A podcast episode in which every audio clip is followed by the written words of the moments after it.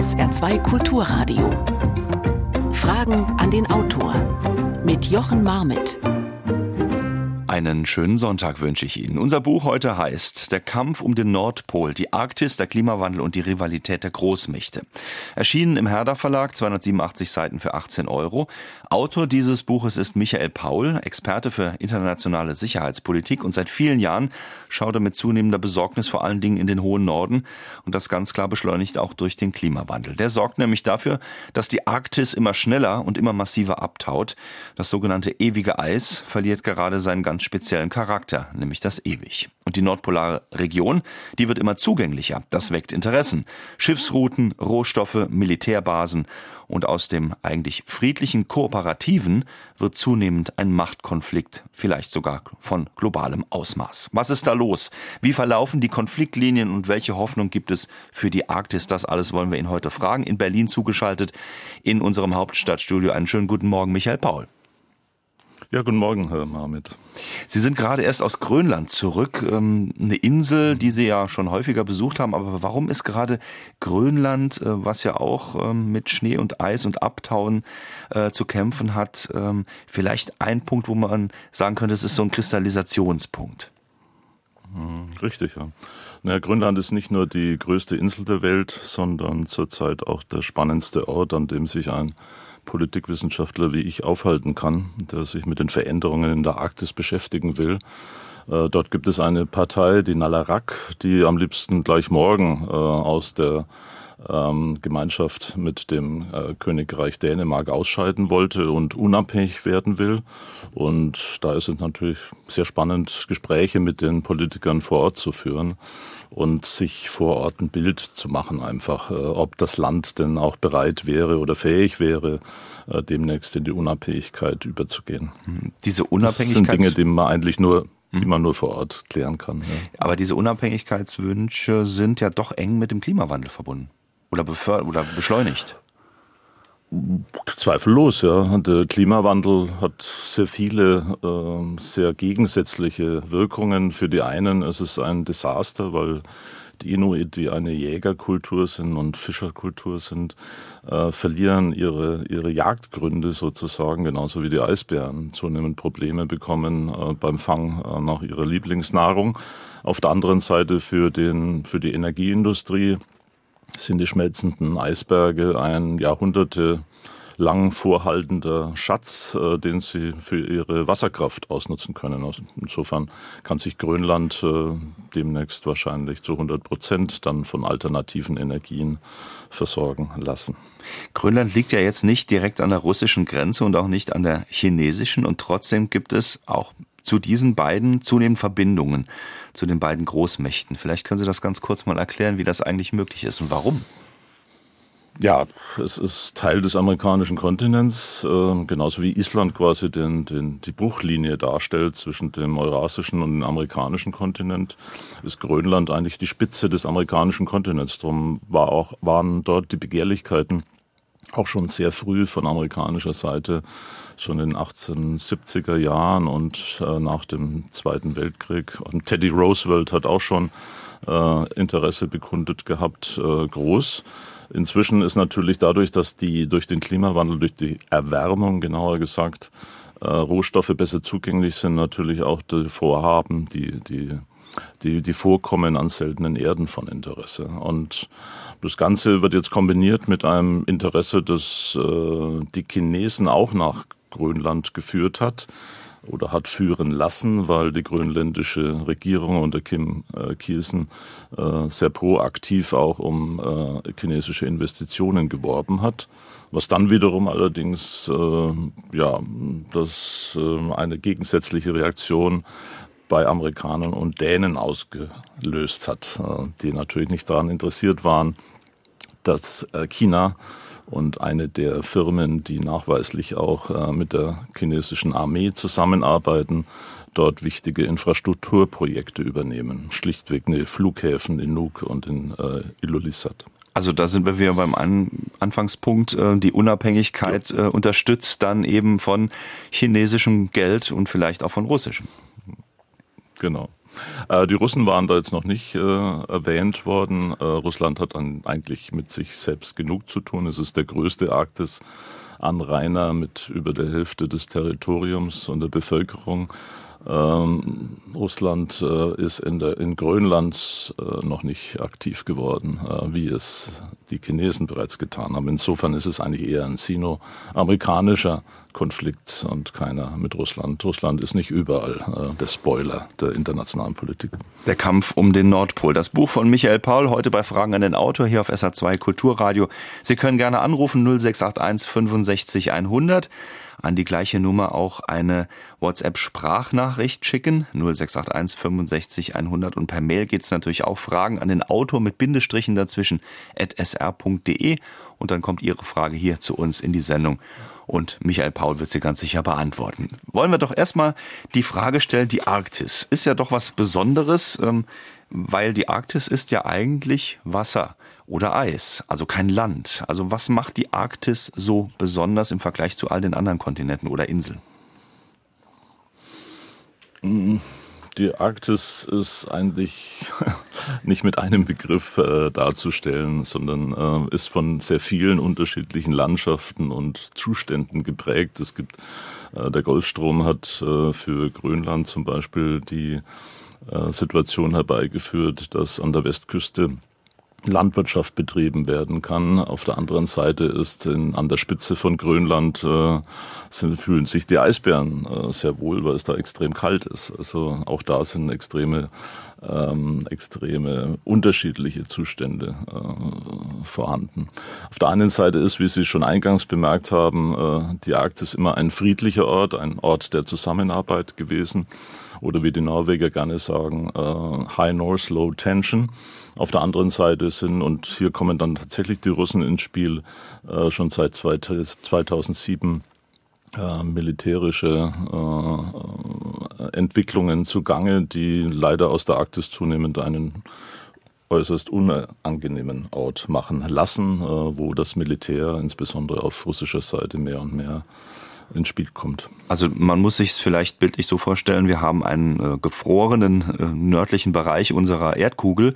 Wenn die eben immer weiter auftaut, dann ist in der Nähe der Landmassen natürlich äh, Schiffsrouten beispielsweise, die möglich werden. Genau. Aber es geht auch darum, dass ähm, eine ganz kurze Strecke auf einmal äh, ins Spiel kommt, nämlich einfach über den Nordpol zu fahren, wenn er denn eben weggetaut ist. Genau. Ähm, man spricht eigentlich von drei großen Routen. Das ist die berühmte Nordostpassage vor der russischen Küste, die Nordwestpassage vor der kanadischen Küste und dann die transpolare Route. Und man spricht mehr und mehr davon, dass die transpolare Route schon Mitte der 30er Jahre frei werden könnte. Wir hatten ja das deutsche Forschungsschiff, ähm, ein deutsches Forschungsschiff vor Ort mit der Mosaik-Expedition und der damalige Expeditionsleiter Rex, Thomas Rex, glaube ich, hieß er, Markus Rex, Entschuldigung, mhm. ähm, hat damals auch festgestellt, äh, dass der Nordpol zu, zunehmend ähm, von zunehmend löchriger wird, dass das Eis immer mehr taut und immer mehr äh, nicht mehr durch diese frühere Eisdicke von über zwei Metern geprägt ist, sondern ja immer dünner wird. Dann gibt es eben eine sehr kurze Route, die möglich werden würde ähm, zwischen Europa und genau. Asien beispielsweise. Genau, das natürlich auch gerade für China von Interesse, das eines der ersten Länder war, die diese transpolare Route ausprobiert haben, äh, schon vor vielen Jahren. Und das Interesse der Schifffahrtsindustrie ist natürlich an dieser kurzen Strecke gelegen. Allerdings halten sich die meisten internationalen Schifffahrtsreedereien im Augenblick sehr zurück, weil äh, diese Route keinesfalls im Augenblick äh, nutzbar ist, sondern immer noch durch unwägbare äh, Situationen geprägt ist, durch extreme Kälte, durch eben lange Dunkelheit, durch äh, schwierige äh, Navigationsverhältnisse. Ähm, Insofern wird es schon noch einige Zeit dauern, bis die transpolare Route wirklich nutzbar ist. Vorher werden ganz sicher die anderen genutzt. Ja. Michael Paul ja, zu Gast hier bei SA2 Fragen an den Autor. Eine Frage von Margareta Frei aus Bexbach per Mail. Vielen Dank. Sie möchte gern wissen, äh, Herr Paul, können NGOs mit ihrem Engagement die Erhaltung der Fauna am Nordpol überhaupt äh, irgendwie noch erreichen? Sie sagt, sie spendet regelmäßig über Greenpeace für das Überleben der Eisbären. Und dennoch äh, sieht sie, dass beispielsweise auch äh, Forschungsschiffe Kunststoffpartikel in mehreren Metern Tiefe im mhm. Borgut zutage gefördert haben. Die Verschmutzung des ewigen ja. Eises schreitet mit Riesenschritten voran, was sie sehr bedauert. Also ist da der Kampf äh, nicht zuletzt ähm, vergeblich, weil eben die Nationen um die Förderung der Rohstoffe kämpfen werden und der Rest ihnen reichlich egal sein wird? Naja, auch da ist das Bild nicht so, so ein, eindeutig.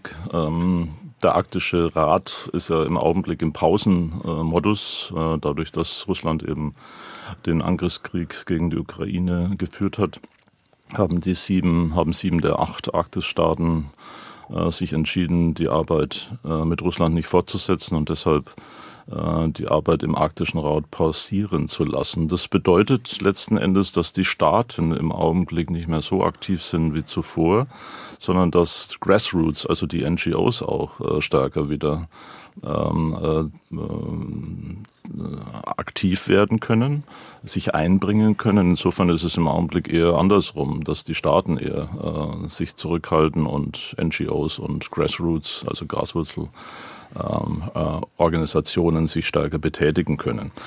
Plastik war ein großes Thema, also der Plastikmüll äh, oder kleinste Plastikteile war ein Thema des letzten isländischen Vorsitzes. Äh, und man bemüht sich in der Richtung tatsächlich um mehr Forschung und auch äh, um diese Probleme tatsächlich anzugehen. Insofern völlig richtig, aber im Augenblick äh, der falsche Eindruck, dass die, die NGOs hier nicht so tätig werden können. Im Gegenteil, sie sind auch für äh, Meeresschutzgebiete im Augenblick sehr aktiv. 0681 65 100 ist die Nummer, die Sie anrufen können. Eine Frage an Michael Paul haben wir schon. Eine Art Wettrennen geben zwischen dem Klimawandel, der diese Erreichbarkeit des Nordpols und der Arktis eigentlich erst ermöglicht, und den Begehrlichkeiten kapitalistischer Art, die danach streben, durch bessere, kürzere Handelsrouten oder auch Öl- und Gasabbau wieder in ganz konventionellem Sinne die Wirtschaft anzukurbeln. Wie meinen Sie, dass dieses Wettrennen ausgehen wird?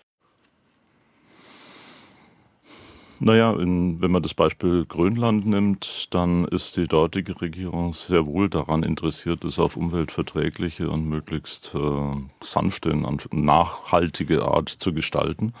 Und die grönländische Regierung hat ja äh, ganz klar auf die Förderung von Öl und Gas verzichtet. Sie kann das auch, weil sie eben sehr große äh, alternative Energieressourcen zur Verfügung hat äh, und auch der Bergbau, ich habe die seltenen Erden eingangs erwähnt, könnte mit Hilfe der alternativer Energien äh, betrieben werden. Insofern ist das Bild nicht so, äh, so schwarz quasi zu zeichnen, sondern man kann tatsächlich, wenn man will und den politischen Willen dazu hat, äh, entsprechend auch umweltverträglich agieren und das im Einklang möglichst mit der Natur tun, die ja sowieso unter Druck ist durch den Klimawandel bzw. die Erwärmung, äh, die, wie ich ja eingangs erwärmte, erwähnte, die traditionellen äh, Wirtschaftsmethoden in Anführungszeichen der Inuit äh, nicht mehr ermöglicht, weil ja die Jagd und die Fischerei eben nicht mehr in dem Sinne möglich sind wie früher. Wobei ich Ihr Buch schon so lese, wo wir gerade bei den seltenen Erden sind, die ja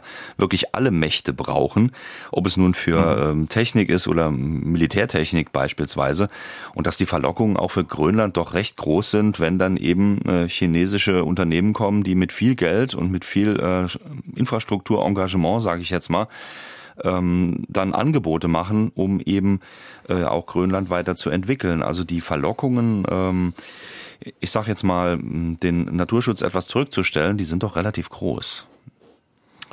Die Verlockungen sind groß, aber die äh, derzeitige Regierung ist klug genug, das nicht einseitig äh, durchzusetzen, sondern wahrscheinlich im Herbst ein Referendum durchzuführen um die Bevölkerung äh, mit einzubinden und äh, mitentscheiden zu lassen, ob man die Förderung gerade in diesem äh, Gebiet, äh, das ja auch durch Uranium, also wo nicht nur seltene Erden vorhanden sind, sondern auch Uranium, was quasi auch ein seltenes Erzmetall ist, äh, dort äh, abzubauen und gegebenenfalls radioaktive Verseuchung herbeizuführen. Insofern äh, muss man dem Ganzen schon mit großer Vorsicht begegnen. Und mhm.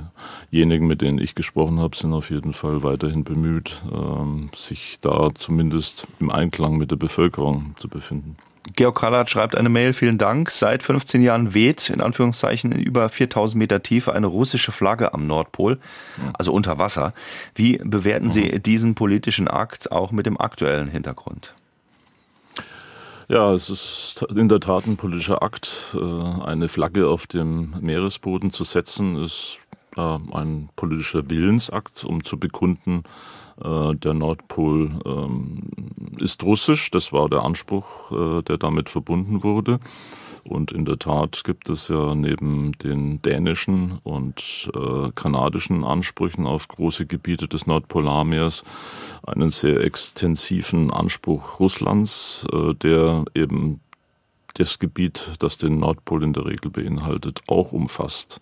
Insofern sind hier tatsächlich Territorialstreitigkeiten noch vorstellbar, äh, die ansonsten in der Arktis eigentlich beigelegt worden sind. Aber wie wir im Falle des Ukraine-Kriegs gesehen haben, äh, ist ja ein Krieg, der eigentlich rational nicht zu begründen ist, sehr wohl auch führbar, wenn der politische Wille vorhanden ist leider. Befürchten Sie auch in, im Bereich der Arktis eine mögliche Eskalation, wenn sich jetzt jemand, sagen wir mal, diese russische Flagge, die über dem Nordpol weht, in der Tiefe äh, nehmen würde und da, sagen wir mal, eine US-amerikanische hinmacht? Naja, die Zentralarktis, äh, glaube ich, wird nicht Bestandteil einer militärischen Auseinandersetzung, aber wir haben sehr wohl im Kontext auch des Ukraine-Krieges ja äh, schwedische äh, Reaktionen gesehen, äh, die auf Gotland äh, Panzer auffahren ließen, weil die, weil die Russen aus Murmansk Landungsschiffe in die Richtung der Insel entsandt hatten. Tatsächlich hatten die Schiffe das Ziel Schwarzes Meer und sind ja jetzt auch bei, dem, bei den militärischen Aktionen gegen die Ukraine beteiligt. Insofern haben wir eine direkte Verwicklung quasi arktischer, äh, arktischer Schiffe, also in der Arktis stationierter Schiffe äh, im Europäischen Krieg. Ja. Hm, Sie haben vorhin schon den Arktischen Rat erwähnt. Vielleicht können Sie noch mal kurz erklären, was sich dahinter eigentlich verbirgt. Denn es geht ja darum, dass die Arktis ein friedlicher Raum für alle äh, sein soll. Und da ändert sich gerade beispielsweise auch durch die Remilitarisierung, wie Sie schreiben, doch massiv etwas. Ja. Ja, der Arktische Rat ist eigentlich ein Musterbeispiel von einer sehr kooperativen Zusammenarbeit, von einer sehr erfolgreichen Zusammenarbeit, die möglich ist, auch mit Russland. Äh, nicht nur bei Search and Rescue, also Rettungseinsätzen, wo man äh, relativ früh schon sich auf Gebiete geeinigt hat, in denen die unterschiedlichen Länder zuständig sind, sondern man hat auch im Gebiet des Umweltschutzes äh, vieles getan, äh, auch um die radioaktiven Hinterlassenschaften der Sowjetunion zu beseitigen, ähm, die ja ziemlich umfangreich heute noch vorhanden sind. Ähm, also insgesamt hat der Arktische Rat eigentlich eine sehr erfolgreiche Phase der Zusammenarbeit gehabt. Man sprach vom arktischen Exzeptionalismus, also von einer äh, Region fernab aller Konflikte, die eben von friedlicher Zusammenarbeit geprägt war. Das ist jetzt leider mit dem Ukraine-Krieg auch beendet worden. Äh, Russland hat zwar ähm, moniert, äh, man solle quasi keinen Spillover äh, extra regionale Ereignisse äh, nutzen, um die Arbeit des Arktischen Rates, der im Augenblick unter dem Vorsitz Russlands steht, äh, zu beschädigen. Aber de facto hat Russland natürlich äh, mit der Verletzung der äh, Territorialität äh, der Ukraine auch massiv die Grundlagen der Zusammenarbeit des Arktischen Rates beschädigt. Insofern kann man ernsthaft nicht die Arbeit des Arktischen Rates inmitten des Krieges gegen die Ukraine fortsetzen. Das entspricht einfach nicht den, den Grundsätzen der Zusammenarbeit äh, im Arktischen Rat. Michael Paul zu Gast bei Fragen an den Autor auf SA2 Kulturradio. Ich wollte den Autor fragen, wie hoch der Meeresspiegel steigt, wenn in Grönland das Eis schmilzt und wie lange das eventuell dauert. Naja, die machen wir mal ein positives Bild. Ähm, die der grönländische Energiekonzern, äh, der, den, der die Wasserstoff, äh, den, die Wasserkraft nutzt, die äh, sich aus dem Schmelzen äh, des Inlandeises ergibt, rechnet damit, dass er auf 600 Jahre hinaus also mit Energie versorgt sein wird. Also es dauert äh, Gott sei Dank schon noch ein bisschen, bis sich die, bis sich das schmelzende Inlandeis tatsächlich auch gravierend auf, das, äh, auf die äh, Erhöhung des Meeresspiegels auswirken wird. Ähm, das wird nicht in den nächsten Jahren, sondern in Jahrzehnten oder zum Ende des Jahrhunderts passieren. Dann allerdings möglicherweise massiv. Die Höhe ist gar nicht Wobei abschätzbar, oder? Ja, das ist, da gibt's unter den Wissenschaftlern unterschiedliche Berechnungen. Da kann man sich, ich habe ja ein ziemlich umfangreiches äh, Literaturverzeichnis, äh, da kann man sich gerne mit der Literatur beschäftigen, wenn man möchte.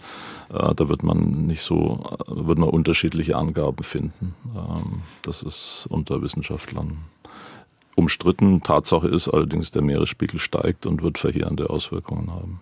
Herbert Feth aus Kaiserslautern mit einer Mail, vielen Dank, hat nicht auch der pfälzische Abstammling Donald Trump die Absicht gehabt, so schreibt er, Grönland für die USA zu erwerben.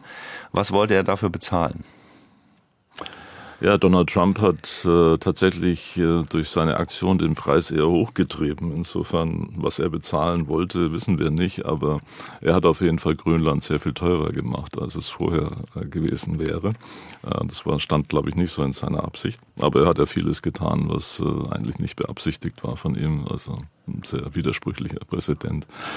Ähm, und für Grönland hatte es den positiven Effekt, dass sie tatsächlich eine kostenlose Werbung hatten und jetzt tatsächlich viele erst auf, die, auf Grönland und Grönlands Probleme und Chancen aufmerksam geworden sind. Eine Frage von Martin Rees, vielen Dank dafür, auch per Mail. Der Festlandsockel in Russland als Beispiel. Die Bedeutung mhm. hat ja da die Geologie für die territorialen Ansprüche.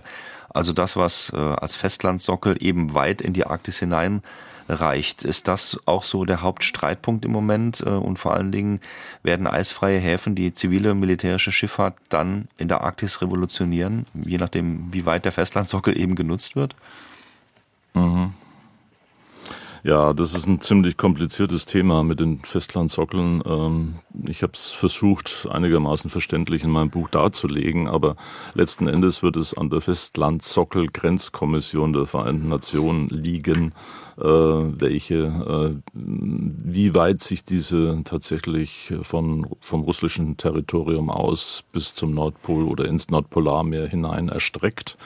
Das ist einer der möglichen Konfliktpunkte, die ich schon ausgeführt habe, äh, in der auch äh, Dänemark für Grönland und Kanada Ansprüche erhoben haben. Ähm, inwieweit die eisfreien Häfen, naja, genutzt werden können, auch zu militärischen Zwecken, äh, aus chinesischer Sicht ist die Belt and Road Initiative zweifellos Teil des chinesischen Interesses am Nordpolarmeer und an den transpolaren Route im Besonderen. Und äh, bei China äh, kann man immer neben dem kommerziellen Interesse auch ein militärisches, strategisches Interesse äh, ansetzen. Ähm, da folgt die Flagge dem Handel, wie schon immer äh, seit, seit dem Mittelalter der Fall war. Also die Nordseidenstraße, von der schreiben Sie? Die äh, Polar, Polare Seidenstraße, genau. Mhm. Eine weitere Frage noch, die sich daran anschließt, auch von Martin Rees. Ähm, kann China denn dann in der Arktis mitmischen? Braucht es dazu Vasallenstaaten, Schuldnerstaaten oder machen die das sowieso? Hm, gute Frage, ja. Ähm, sie hat es tatsächlich versucht, äh, Staaten in Abhängigkeit zu versetzen, beziehungsweise auch Territorium zu erwerben, um dadurch stärker Einfluss auf die äh, Vorgänge in dem jeweiligen Land zu nehmen. Das hat sie sowohl in, in Schweden, glaube ich, war es ein Tiefwasserhafen. In, äh, auf Island äh, wurde versucht, äh, einige hundert Quadratkilometer äh, zu erwerben. Also ich habe vielerlei Beispiele in meinem Buch auch auf, aufgeführt ähm, die belegen, dass, dass China hier nachhaltiges Interesse hat. Allerdings ist der China-Hype quasi etwas abgeebbt. Äh, China war nicht zuletzt auch, auch zum Beispiel auf Betreiben Grönlands, wie ich ja schon vorhin erwähnt habe, aktiv geworden in Grönland. Insofern ähm, ist da zum Teil schon auf Gegenseitigkeit auch das Interesse äh, bestanden. Auch in Island war ja die wirtschaftliche Lage nach dem Crash miserabel und der damalige isländische Präsident äh, ist auch aktiv auf China zugegangen, um hier Unterstützung äh, zu bekommen. Äh, insofern ist dieser ähm, ist China auch ähm, ein komplexes Thema, das nicht ein, einseitig quasi mit Schuldvorwürfen quasi behaftet werden mhm. kann, sondern da sind schon die Staaten zum Teil auch selbst beteiligt. Gewesen. Das heißt, welche Rolle spielen denn dann Schweden, Norwegen, Finnland, Dänemark, Island, die ja alle zu den, ich sag mal, kleineren jetzt gehört, neben Kanada, USA und, und Russland als Anrainerstaaten, ähm, die aber doch, dennoch so lese ich das zumindest aus Ihrem Buch heraus, äh, eine Art, ja, Drehkreuze auch sein könnten. Äh, nicht nur was Rohstoff und Militär angeht, sondern auch Forschung und eben auch vielleicht einen behutsamen Umgang mit dem, was die Arktis freigibt. Ja, die Unterschied, also ich habe versucht, die unterschiedlichen Interessen auch entsprechend darzulegen der einzelnen Staaten. Die kann man nicht über einen quasi Kamm scheren. Mhm. Da gibt es sehr unterschiedliche, auch durch die jeweilige Lage, also geopolitisch, ne, wie man so schön sagt, äh, geografische Lage bedingte Interessen und äh, auch Perspektiven, die ganz unterschiedlich äh, gestaltet werden. Äh, insofern wenn man allein den, den großen Anrainer USA sieht, der erstaunlich zurückhaltend ist bei seinem arktischen Engagement im Gegensatz äh, zu direkt äh, in den arktischen Angelegenheiten befassten Staaten äh, wie zum Beispiel Island, das ein sehr kleiner Akteur ist, äh, aber sehr aktiv ist auch in der Zusammenarbeit mit Grönland, äh, weil es natürlich äh, aus seinem kolonialen aus der kolonialen Vergangenheit auch entsprechende äh, Lektionen oder Erfahrungen weitergeben kann an Grönland, das die Grönländer und Grönländerinnen äh, nutzen können, äh, um ihre Zukunft besser zu gestalten oder einfacher zu gestalten als das im Falle Island äh, möglich war, das sich auch erst mühsam aus der dänischen Kolonialvergangenheit äh, herausentwickeln musste. Eine weitere Frage an Michael Paul ist es nicht bloß Russland, das in der Arktis riesige Eisbrecher hat, oft auch atomgetrieben und die anderen Staaten können da gar nichts dagegen setzen. Das heißt, wenn die Bedingungen schlecht sind, kommen die anderen Staaten äh, im Wasser gar nicht voran und mussten sich bisher immer russische Hilfe holen. Müsste dann nicht der Westen dann äh, ganz gewaltig investieren, um ebenso riesige, vielleicht auch atomgetriebene Eisbrecher zu haben, um die Wasserrouten freizuhalten, wenn es mal nötig ist? Ja, völlig richtig, ja. Ähm, tatsächlich verfügt Russland mit großem Abstand über die größte Flotte von Eisbrechern, äh, über 40 und davon einige atombetrieben. Ähm, Amerika hat erst vor vorletztes Jahr, glaube ich, oder vor vorletztes Jahr endlich entschieden, auch selbst wieder Eisbrecher zu bauen und damit überhaupt imstande zu sein, äh, in der Arktis unter äh, Eisbedingungen aktiv zu werden. Äh, Finnland hat natürlich Eisbrecher, aber nur sehr wenige. Und ansonsten, wir waren auch bei unserer Mosaik-Forschungsexpedition auf die russische Unterstützung angewiesen. Und diese Expedition hätte nicht stattfinden können ohne russische Eisbrecher. Insofern äh, hat Russland schon auch mit, mit Macht und mit sehr viel Geld äh, ähm, seine Hegemonie, also seine Vorherrschaft in der Arktis begründet. Und die wird auch noch andauern. Äh, die kann man nicht von einem Tag, die wird sich nicht von einem Tag zum anderen ändern. Wo sehen Sie da die EU beispielsweise?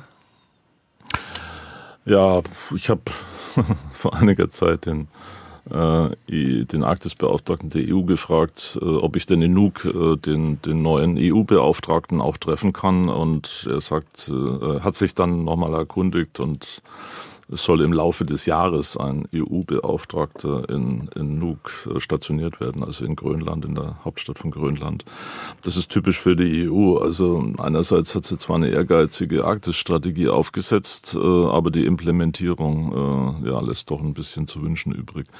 Ähm, es ist ein Akteur, der eigentlich großes Interesse hat an der Arktis, aber es auch nicht zum Berater, äh, Entschuldigung, zum Beobachterstatus geschafft hat, äh, aufgrund äh, einiger Ablehnungen auf Seiten von Arktisstaaten, Paradebeispiel natürlich Russland, äh, dass äh, die EU immer als, als Gegenmacht betrachtet und deshalb eine eine Beteiligung äh, der Europäischen Union an arktischen Dingen eher mit großer Ablehnung begegnet. Da haben wir doch die aktuelle äh, Bundesregierung, die ja eigentlich äh, Klimathematik und auch ähm, ja, den Schutz äh, von äh, Flora und Fauna sich auf die Fahnen geschrieben hat und gleichzeitig äh, global doch sehr äh, aktiv äh, nicht nur beobachten will, sondern auch mitbestimmen möchte. Eigentlich müsste doch da die Arktis noch viel stärker auf dem Plan stehen. Ja, müsste, ja. Das ist ein Konjunktiv. Tut sie nicht. Ja. Würden Sie da sagen? Also ich, es, ich würde mir natürlich mehr Engagement wünschen, klar. Also hat man das nicht auf dem Schirm oder ist es einfach noch zu, zu fern?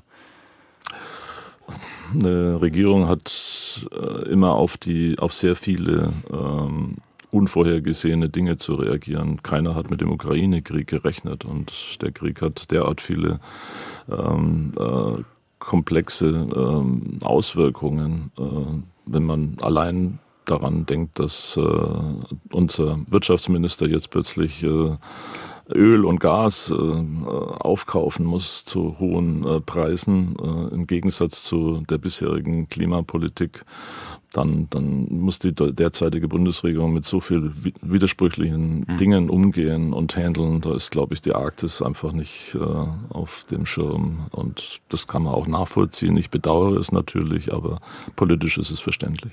Aber wird gerade, wo wir bei Öl und Gas sind ähm, und vielleicht mal nach Kanada schauen, wo es ja beispielsweise um Ölsande geht, die dort in diesem mhm. grenzenlos wirkenden Territorium ja. im Norden Kanadas äh, auch gefördert werden sollen, ist das nicht vielleicht sogar dann nochmal Beschleuniger? Die aktuelle Lage, auch nicht zuletzt ausgelöst durch den russischen Angriff auf die Ukraine, dass eben Alternativen ähm, rangeschafft werden müssen, Öl und Gas. Ja, die Arktis also wieder auf, Kanada, auf für Kanada, ne? Ja, ja, ja. Ähm, es ist, also Sie haben die Öl, wenn Sie die Ölsande ansprechen, dann sind dort auch äh, Verfahren äh, letzten Endes durchzuführen, die ja extrem umweltschädlich sind und äh, die auch von der beiden Administration ähm, äh, im, im, Wahlkampf verurteilt worden sind und letzten Endes auch dazu geführt haben, dass eine Pipeline nicht ähm, finanziert wurde, die es Kanada ermöglicht hätte, die Produkte aus diesen Ölsanden nach, in, nach den Vereinigten Staaten äh, zu äh, bringen. Das kann sich sehr wohl in zwei Jahren wieder ändern, wenn eine republikanische Administration äh, am Ruder wäre.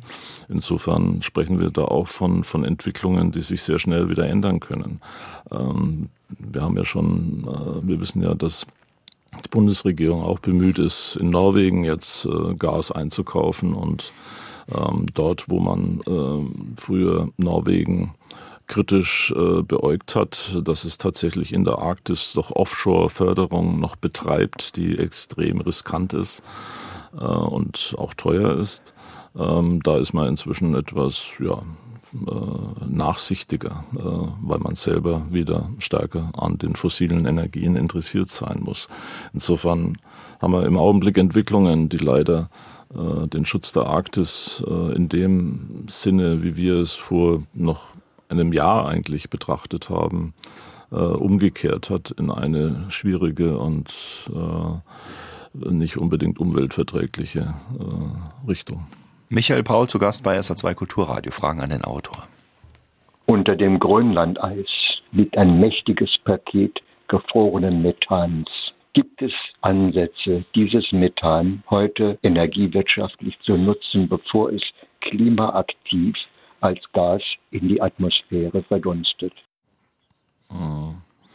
Ja, Methan ist ein Riesenthema. Ähm, Permafrost äh, ist ja in vielen arktischen Gebieten am Schmelzen, am Auftauen und dabei entsteht auch Methan und in der Tat befindet sich unter Grönland auch ein riesiges Methanvorkommen. Ähm, bisher habe ich noch keine ähm, äh, Informationen erhalten, äh, wie man damit umzugehen beabsichtigt. Äh, das, wie gesagt, der Abschmelzprozess des Inlandeises, der zum Teil zwei Kilometer dick ist, also das ist ja eine, eine fast unvorstellbare Mengen, äh, wird einige hundert Jahre andauern. Insofern äh, hat man sich mit bestimmten Fragen noch nicht auseinandergesetzt, die aber im Laufe der Zeit in der Tat äh, gestellt werden müssen. Und auch da gibt es die negative Seite. Methan ist ein extremes Gas, das den äh, Klimawandel noch weiter anheizt. Äh, auf der anderen Seite könnte es in der Tat dann auch wirtschaftlich genutzt werden, aber über diese wirtschaftlichen Nutzungsmöglichkeiten weiß ich im Augenblick nichts. Eine weitere Frage. Grönland hat ja nur circa 60.000 Einwohner und gehört zu Dänemark. Welche politischen Rechte haben denn diese wenigen Grönländer gegenüber der dänischen Regierung? Ja, Grönland hat genau 56.000 Einwohner. Ja, also einer der am dünnsten besiedelten Länder äh, oder äh, ähm, äh, Inseln der Welt. Und sie haben es 2007 äh, zu einer Art von Selbstverwaltung äh, geschafft, in der sie eigentlich alle ähm, alle politischen äh, Möglichkeiten nutzen könnten, mit Ausnahme von Sicherheit und Verteidigung, was äh, sich Dänemark weiterhin oder das Königreich Dänemark äh, vorbehalten hat. Aber es fehlen auch die Experten schlichtweg ähm, oder die ausgebildeten Mitarbeiter, äh, die zum Beispiel die Gesetzgebungsprozesse und äh, ähm, gesetzgeberischen Akte tatsächlich auch umsetzen könnten. Also die, die, äh, der Bereich der, der Bergbauindustrie ist tatsächlich bereits von Grönland übernommen worden, aber auch dort werden Sie viele dänische Experten finden. Ähm, es fehlen schlichtweg aufgrund der geringen Einwohnerzahl auch äh, Experten, die, ähm, die diese Aufgaben übernehmen könnten. Das ist einer der Gründe, warum die Unabhängigkeit nicht von heute auf morgen äh, erfolgen kann, sondern eine längere Zeit benötigt, auch um entsprechende Grönländerinnen und Grönländer auszubilden und zu befähigen, diese Aufgaben zu übernehmen. Ist da das dänische Königreich eher entspannt oder arbeitet es darauf hin, dass äh, vielleicht dann ähm, die Unabhängigkeit irgendwann doch eintritt? Naja, ist ein echtes Dilemma. Äh, auf der einen Seite will man natürlich nicht 98 Prozent seines Territoriums verlieren. Äh, Grönland ist ja mit 2,2 Millionen Quadratkilometern nicht nur die größte Insel der Welt, sondern auch bei Weitem äh, der größte Anteil des Königreichs Dänemark. Ähm, äh, und auf der anderen Seite würde man, wenn man den Unabhängigkeitsprozess nicht unterstützt, äh, es Probleme mit der grönländischen Bevölkerung bekommen, die ja überwiegend die Unabhängigkeit befürwortet. Insofern ist es für Dänemark oder für Kopenhagen eine ziemlich schwierige Situation die es äh, ja bisher auch aber auszuhalten imstande war, aber sie ist schwierig zu halten und sie ist nicht ganz äh, kostenlos, sondern der Block Grant von einer halben Milliarde pro Jahr äh, belastet natürlich auch den grönländischen Haushalt. Auf der anderen Seite, wie gesagt, hat, aber, hat Dänemark aber von ähm, von der Tatsache, dass es ein Arktisstaat ist, auch entsprechend international Einfluss und wie gesagt verfügt über 2,2 Millionen Quadratkilometer und sogar Anspruch auf den Nordpol. Insofern ist es äh, mehr als äh, mehr als billig, äh, äh, diese Insel im Königreich zu halten. Eine weitere Frage von Karl Pfaff, die per Mail kam. Vielen Dank dafür. Er fragt, unter Grönlands Eis haben die USA in den 70er Jahren eine riesige Nuklearanlage tief ins Eis von der Größe mhm. einer Kleinstadt genau. gebaut. Camp Century, so heißt das Projekt. Sie kennen es, höre ich schon. Es war damals äh, ohne genaues mhm. Wissen Dänemarks heimlich angelegt worden. Er fragt nun tausende Kilometer ausgehöhlte Wege lassen nun Meerwasser einströmen, da die Stabilität des Systems Eis nicht der Idee standgehalten hat. Aber die Frage ja. geht dahin, wie hoch ist der Anteil dieses eindringenden Warmwassers auf das rapide Schmelzen des Eises? Also wie be, ja, beschleunigt sich das gegenseitig vielleicht irgendwo? Ja, wie gesagt, 2,2 Millionen Quadratkilometer. Also äh, auch das Gebiet von Iceworm, also des Eiswurms, äh, wie es damals bezeichnet wurde, ist leider von den Hinterlassenschaften der Amerikaner nicht gesäubert worden, weil es ein großes Gebiet ist, was entsprechend äh, großen finanziellen Aufwand erfordern würde. Und äh, Amerika war meines Wissens bisher nicht bereit, ihre Hinterlassenschaften dort zu beseitigen. Ähm, das gilt auch für eine meines Wissens Atombombe, die verloren gegangen ist, ähm, die irgendwo noch vor sich hin rostet. Auch das eine Hinterlassenschaft, die ähm, ja eigentlich äh, beseitigt gehört. Insofern haben wir hier nicht nur in der Barentssee, wo die äh, Russen ihre äh, oberirdischen Atomexplosionen durchgeführt haben, sondern eben auch in Grönland atomare oder Hinterlassenschaften des Kalten Krieges, die vor sich hin rosten und äh, in der Zukunft noch Probleme bereiten werden. Sie schreiben ja auch teilweise oder davon, dass äh, alte Militärbasen wieder reaktiviert werden. Ist das denn so punktuell im Moment nur der Fall oder kann man da schon eine gewisse Strategie erkennen? Weil nicht zuletzt geht es ja auch um die Frage, droht uns ein neuer kalter Krieg?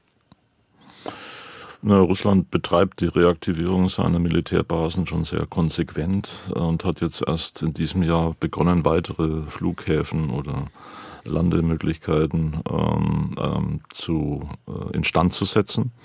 Und das sind ganz klare äh, Erweiterungen der militärischen Einflussmöglichkeiten in der europäischen Arktis. Äh, das heißt, äh, dass äh, mit Blick auf Schweden und Finnland als NATO-Mitglieder hier natürlich auch entsprechende militärische Vorbereitungen laufen, um im Falle des Falles einsatzbereit zu sein.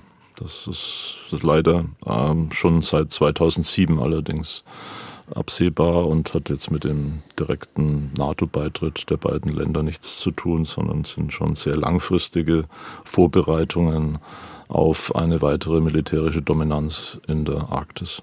Wobei wir gerade bei dem NATO-Beitritt Stichwort äh, dann dort vielleicht nochmal eine deutliche Verschärfung der Konfrontation eigentlich direkt im Norden von Europa haben.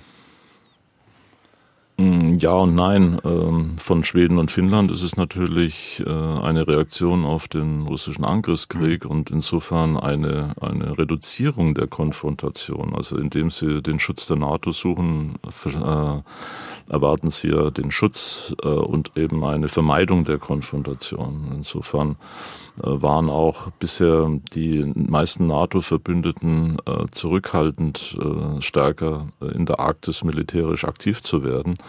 Aber angesichts des russischen Angriffskrieges ist es jetzt tatsächlich gegeben, die Abschreckung äh, zu erhöhen. Das heißt auch militärische Aktivitäten in der Arktis durchzuführen, um Russland davon abzuhalten, gegebenenfalls auch in der Arktis militärisch aktiv zu werden. Michael Paul zu Gast hier bei SA2 Kulturradio. Sie hören Fragen an den Autor. Sollten Arktis- und Antarktis-Kreuzfahrten mit einer Ökosteuer belegt werden, die zweckgebunden der Biodiversitätsforschung zugeführt wird? Das ist mal ein schöner Vorschlag. Mm, ja, wäre ich sofort dafür. äh, Arktis- und Antarktisfahrten äh, werden, äh, sind bereits unter hohen äh, Bedingungen äh, gestellt. Also äh, die Schiffe werden auch zunehmend auf umweltverträgliche Energiesysteme umgerüstet. Die Norweger waren auch da. Äh, ähm, äh, die ersten, die ähm, bereits Schiffe umgerüstet haben. Und ansonsten gibt es äh, tatsächlich ein großes Regelwerk, das die Kreuzfahrtindustrie einhalten muss, äh, wenn es in die Arktis oder antarktische Gewässer einfährt. Aber ich bin auf jeden Fall dafür, solche Luxusausflüge entsprechend äh, zu besteuern. Äh, da bin, haben Sie meine volle Unterstützung.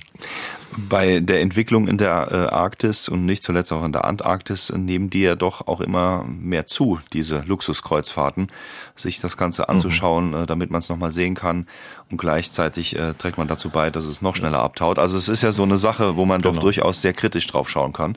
Ähm, befürworten Sie das? Also im Endeffekt ist das äh, trotz allem ein, ein Weg, äh, auch Aufmerksamkeit äh, auf die Gefährdung dieser Naturräume zu lenken?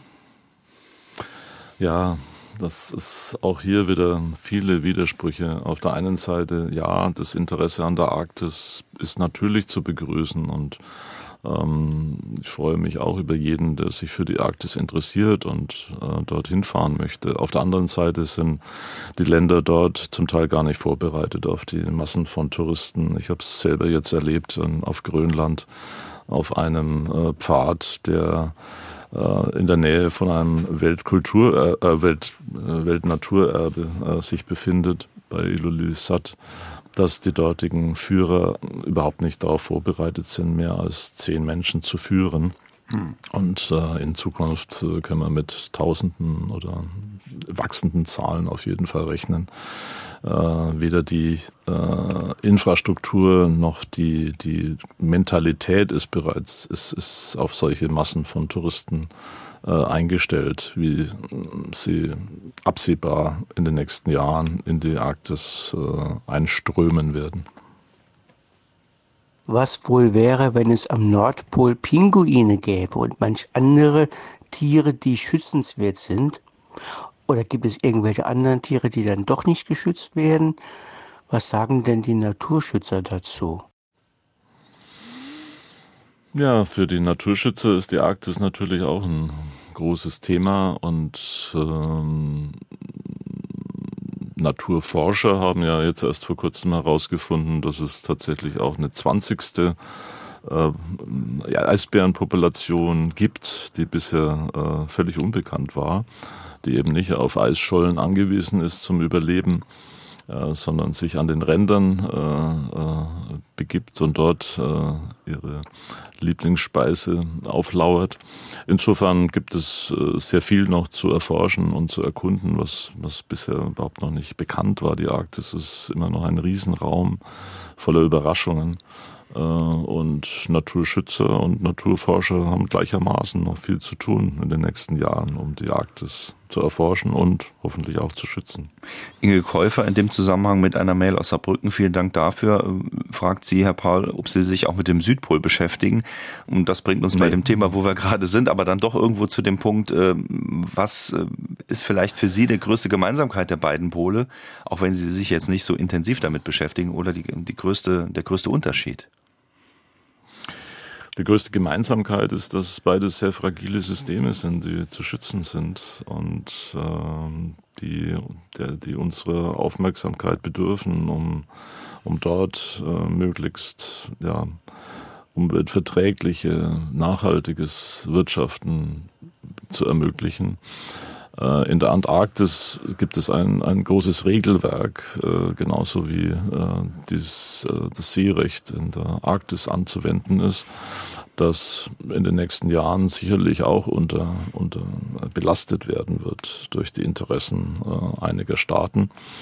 Ähm, also die Gemeinsamkeit zweifellos ein, zwei beides großartige, schützenswerte Räume und äh, eine weitere Gemeinsamkeit problematisch in der Zukunft, äh, diese Räume als solche zu erhalten und weiterhin dem Zugriff äh, interessierter Staaten zu entziehen.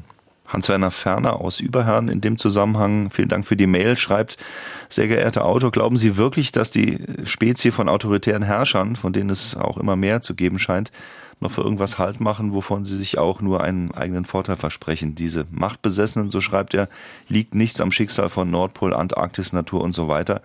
Nur die Natur selbst wird sie noch aufhalten können. Also welche Szenarien können Sie sich da im Zusammenhang mit Ihrem Forschungsgebiet vorstellen? Ich meine, das Risiko in die Arktis äh, vorzudringen ist ja nach wie vor sehr, sehr hoch. Eben. Und darin liegen auch die, die Grenzen eben solcher, solcher Diktaturen oder autoritären Herrscher, äh, weil es schlichtweg nicht in ihrem Interesse ist, äh, sich äh, in Räume zu begeben, die nur unter großen Kosten und großen Lasten äh, überhaupt aufzusuchen sind und dort Gewinne zu erzielen sind. Die Arktis ist nach wie vor ein, ein Ort der extremen ähm, Naturzustände und dort zum Beispiel Bergbau zu betreiben, ist nach wie vor sehr viel schwieriger als in Afrika äh, oder in anderen Ländern der Welt. Insofern wird die Arktis allein schon durch ihre widrigen Umstände, äh, Gott sei Dank, von vielen Zugriffen weiterhin verschont bleiben.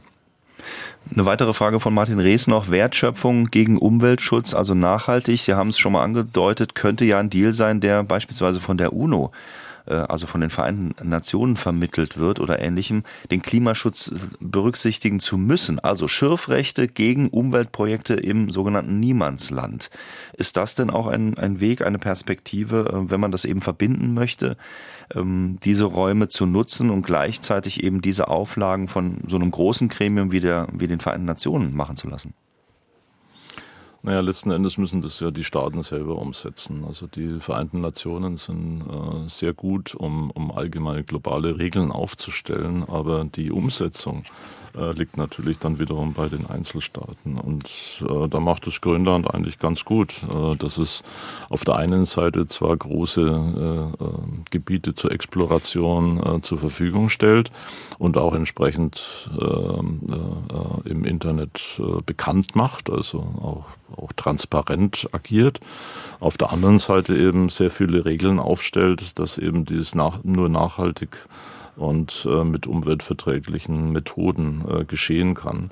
Insofern bin ich da ganz zuversichtlich, dass zumindest im Falle Grönland äh, dies weiterhin ähm, ähm, sehr klug betrieben werden wird.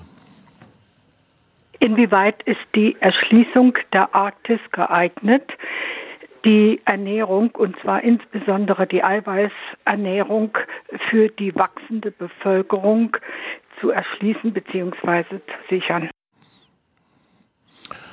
Naja, das, äh, wir haben mit der zunehmenden Erwärmung eine Migration äh, der Fische äh, Richtung Nordpol, also in den Norden.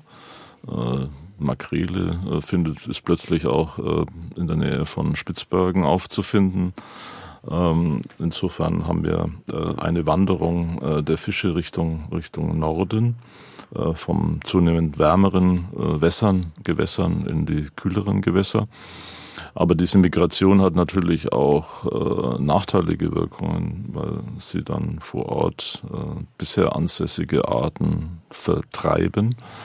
Ähm, insofern haben wir zwar auf der einen Seite das Nordpolarmeer als eine große Ressourcenbasis auf die, die Welternährung, auf der anderen Seite äh, sind natürlich auch schon große Begehrlichkeiten äh, äh, wach geworden und ähm, der, der, der Krieg, den die, die Isländer mit den Briten in, in den 70er Jahren geführt haben, den Fischereikrieg, äh, kann natürlich auch äh, in dem, Nordpolarmeer eines Tages ausbrechen, wenn nicht bei Zeiten entsprechende Regularien gefunden werden. Und Regelwerke in der Arktis im Augenblick nicht nur zu finden, sondern auch umzusetzen, ist natürlich ein Riesenproblem, wenn einer der Akteure, nämlich Russland, gegen die wichtigsten Prinzipien der Zusammenarbeit verstößt. Hm, wobei, wenn Sie gerade von Fischerei sprechen, im Endeffekt äh, folgt die Flotte ja den äh, Schwärmen und wenn dann eben die anderen genau. Weltmeere leer gefischt sind, wo wir schon kurz ja. davor sind, dann fischen wir jetzt ja. immer noch die Arktis leer, weil sie eben äh, befahrbar wird. Auch da gibt es leider die, die Parallele zum südchinesischen Meer, das von den Chinesen bereits fast leer gefischt worden ist und jetzt Begehrlichkeiten andernorts wach werden. China verfügt über die weltgrößte Fischereiflotte und ist auch gewillt, äh, diese militärisch zu unterstützen. Sie klingen und Eines wir sind ja schon trübsten Kapitel. Ja, Sie klingen äh, und wir sind schon fast am Ende der Sendung ähm, immer noch zuversichtlich bei so vielen Dingen, äh, die sich da entwickeln, wo man denkt, oh Gott, oh Gott, ähm, man hat ja doch gesehen, was der Mensch mit dem Rest des Planeten gemacht hat und nun taut die Arktis und dann wird er sehr wahrscheinlich das Gleiche nochmal fortsetzen. Wir wollen doch positiv enden. Äh, was ist Ihre äh, Ihre Vision sozusagen für diesen arktischen Raum? Ähm, glauben Sie, dass der Arktische Rat äh, beispielsweise oder auch die Vereinten Nationen da eine Rolle in Zukunft spielen könnten? Wovon hängt das ab? Naja, also erstens bin ich Berufsoptimist. Ähm, das wird man, wenn man sich mit internationaler Sicherheit beschäftigt, auf Dauer, ähm, weil man ansonsten daran echt verzweifeln könnte. Insofern habe ich auch für die Arktis äh, äh, gute, äh, gute Perspektiven und das, was ich am Schlusskapitel unter die neue Arktis geschrieben habe, gilt weiterhin dass äh, bei all den Schwierigkeiten und Problemen die Arktis eben auch großartige Perspektiven und Aussichten eröffnet. Aber wer muss da sozusagen auf der Bremse stehen oder am, am Ruder? Die Menschen vor Ort müssen tatsächlich befähigt werden, äh, aktiv zu werden und sich an der Entwicklung der Arktis zu beteiligen. Das ist das sogenannte Empowerment, das für Grönländerinnen und Grönländer ähnlich gilt äh, wie für andere arktische Bewohner, Inuit äh, in den, in russischen in der russischen Arktis. Ähm, insofern muss man einfach den, den, Menschen nicht nur vertrauen, sondern die Menschen auch befähigen, sich einsetzen zu können. Also Sie schreiben über indigene Klima und Rechte und das gehört sozusagen definitiv zusammen, um auch der Arktis eine Zukunft zu liefern natürlich. Die Sami genauso im, im, in den europäischen Arktisstaaten wie die Inuit in Kanada und in Grönland und in Russland müssen schlichtweg instand gesetzt, also in, instande oder befähigt werden, sich einzubringen und äh, auch an den politischen Entscheidungsprozessen mitzuwirken. Das ist eine ganz wesentliche Bedingung. Michael Paul, vielen Dank Ihnen und alles Gute und schön, dass Sie heute bei uns bei Fragen an den Autor bei SA2 Kulturradio mit dabei waren. Dankeschön. Ja, vielen Dank. Der Kampf um den Nordpol, so heißt das Buch von Michael Paul, die Arktis, der Klimawandel und die Rivalität der Großmächte, erschien bei Herder 287 Seiten für 18 Euro. Und je ein Exemplar gewonnen haben heute Edgar Werner Müller aus Wiebelskirchen, Dieter Zirr aus Bruchsal und Karl Pfaff. Ihnen viel Spaß mit diesem schönen Buch. Die Sendung finden Sie im Laufe des Tages auch als Podcast-Version im Netz. Fragen an den Autor alle Informationen und den Podcast auch auf sr2.de. Und damit kommen wir jetzt zum Ausblick auf den nächsten Sonntag. Dann bei mir zu Gast Nathalie Amiri mit ihrem Buch Unbesiegte Verlierer. Sie war in Afghanistan unterwegs. 100 Tage nach der Machtübernahme ist die Journalistin, Autorin Nathalie Amiri nach Afghanistan gereist und sie hat mit den Menschen vor Ort gesprochen, mit der Bevölkerung, mit den Männern und vor allen Dingen auch mit den Frauen des Landes. Und als empathische Zuhörerin und anteilnehmende Beobachterin ist Nathalie Amiri ja doch durchaus bekannt. Ein spannendes Buch, auch nächste Woche hier bei SA2 Kulturradio, dann bei Fragen an die Autorin. Wie immer Sonntag 9.04 Uhr, Informationen auf sa2.de und ich wünsche Ihnen jetzt noch einen schönen Sonntag. Machen Sie was Schönes draus. Vielleicht ja mit SA2 Kulturradio. Jochen Marmitz sagt Tschüss.